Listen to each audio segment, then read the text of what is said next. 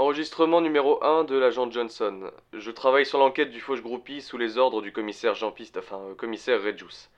Officiellement, nos recherches personnelles doivent être déclarées et archivées, mais je pense que les initiatives personnelles telles que celle-là, si elles aboutissent à de vrais résultats, ne me seront pas reprochées. Euh, ces recherches approfondies dépassent mes prérogatives, mais j'ai accès à tous les dossiers, et cette enquête est au point mort depuis des mois, de toute façon. Le sentiment d'épuisement vis-à-vis de cette enquête est tellement grand que je n'ai aucune culpabilité à mener ces investigations de mon côté. Enregistrement numéro 3 de l'agent Johnson. Euh, bilan des analyses des profils de suspects, Monsieur Filler et Monsieur Berry. Encore une fois, pas grand-chose de... Enregistrement numéro 5. Bon, hein, inspecter le profil de chacun des suspects jusqu'à connaître leur lieu de naissance, leur plat préféré et la position dans laquelle ils dorment n'a foutrement rien apporté.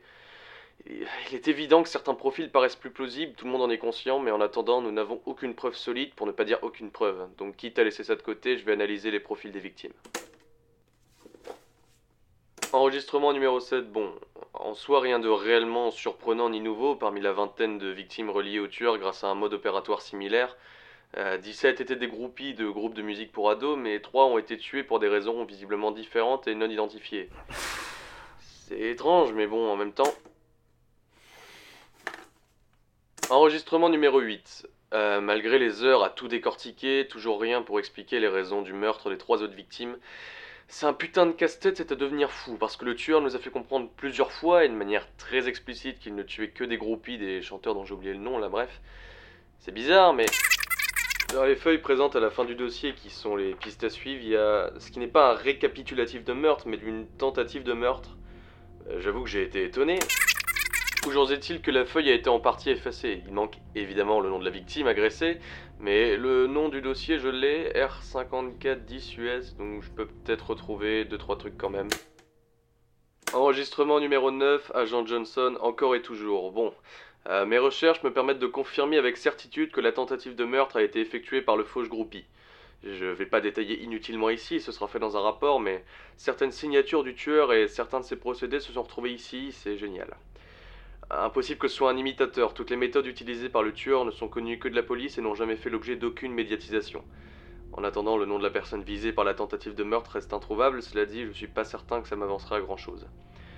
Et euh, c'est assez glauque, mais même si on a l'habitude de ça dans ce métier, je vais parler un peu de la tentative de meurtre en elle-même et de l'état de la victime après. Le, tueur a. Donc, même en dehors des blessures physiques importantes de la victime, les dégâts collatéraux sont, si je puis dire, important. Enregistrement numéro 10. Euh, Il faudra bien que je trouve le nom de la victime si je veux pouvoir dresser un potentiel lien avec un des suspects, mais son nom effacé, ça me sidère. Je sais même pas comment le tueur aurait pu parvenir à effacer le nom du dossier. Hum, Enfin bon, le problème c'est que la référence du dossier ne sert qu'à classer les archives correctement. Passer la porte du commissariat, euh, ça se retrouve nulle part et ça correspond à rien d'autre. Autrement dit, bah ça va pas être facile. Enregistrement numéro 11 par l'infatigable agent Johnson. J'ai passé la journée à éplucher tout ce qui dans les archives concernait des faits s'étant produits la veille, le jour et le lendemain de la tentative de meurtre. Rien de, de très concluant, encore une fois. Il y a tout et n'importe quoi, ça mène à rien. Bref, j'ai envie d'abandonner cette piste le cul-de-sac. Enregistrement numéro 12. Bon, il me reste une possibilité pour trouver son nom. La date de la tentative de meurtre sur le dossier n'a pas été effacée et je l'ai croisé avec tous les hôpitaux et cliniques des environs pour voir si certains ont reçu des patients avec des blessures similaires ce jour-là. Et il reste trois cas, tous aussi plausibles les uns que les autres. Cependant, j'ai pas accès à leur nom, du coup c'est chiant. Et trois cas de part et d'autre des environs. Je peux pas me déplacer à chacun des hôpitaux pour demander un nom comme ça, sans explication. Du coup, je vais voir ce que je peux faire. Bon, j'ai regardé et les hôpitaux enregistrent pour les patients ayant rencontré de graves blessures des rapports médicaux audio.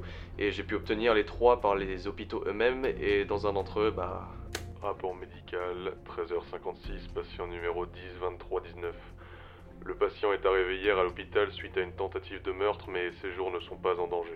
C'est le seul dans ce cas-là. Je vous épargne la suite du rapport, mais ces blessures sont identiques à celles décrites dans le dossier. Demain, je vais à l'hôpital pour demander le nom du patient en précisant que c'est pour l'enquête. Enregistrement numéro 13.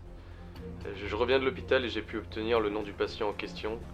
La responsable a pu me confirmer qu'il s'agissait bien de la personne que je cherchais et elle a accepté de me donner son nom après quelques explications.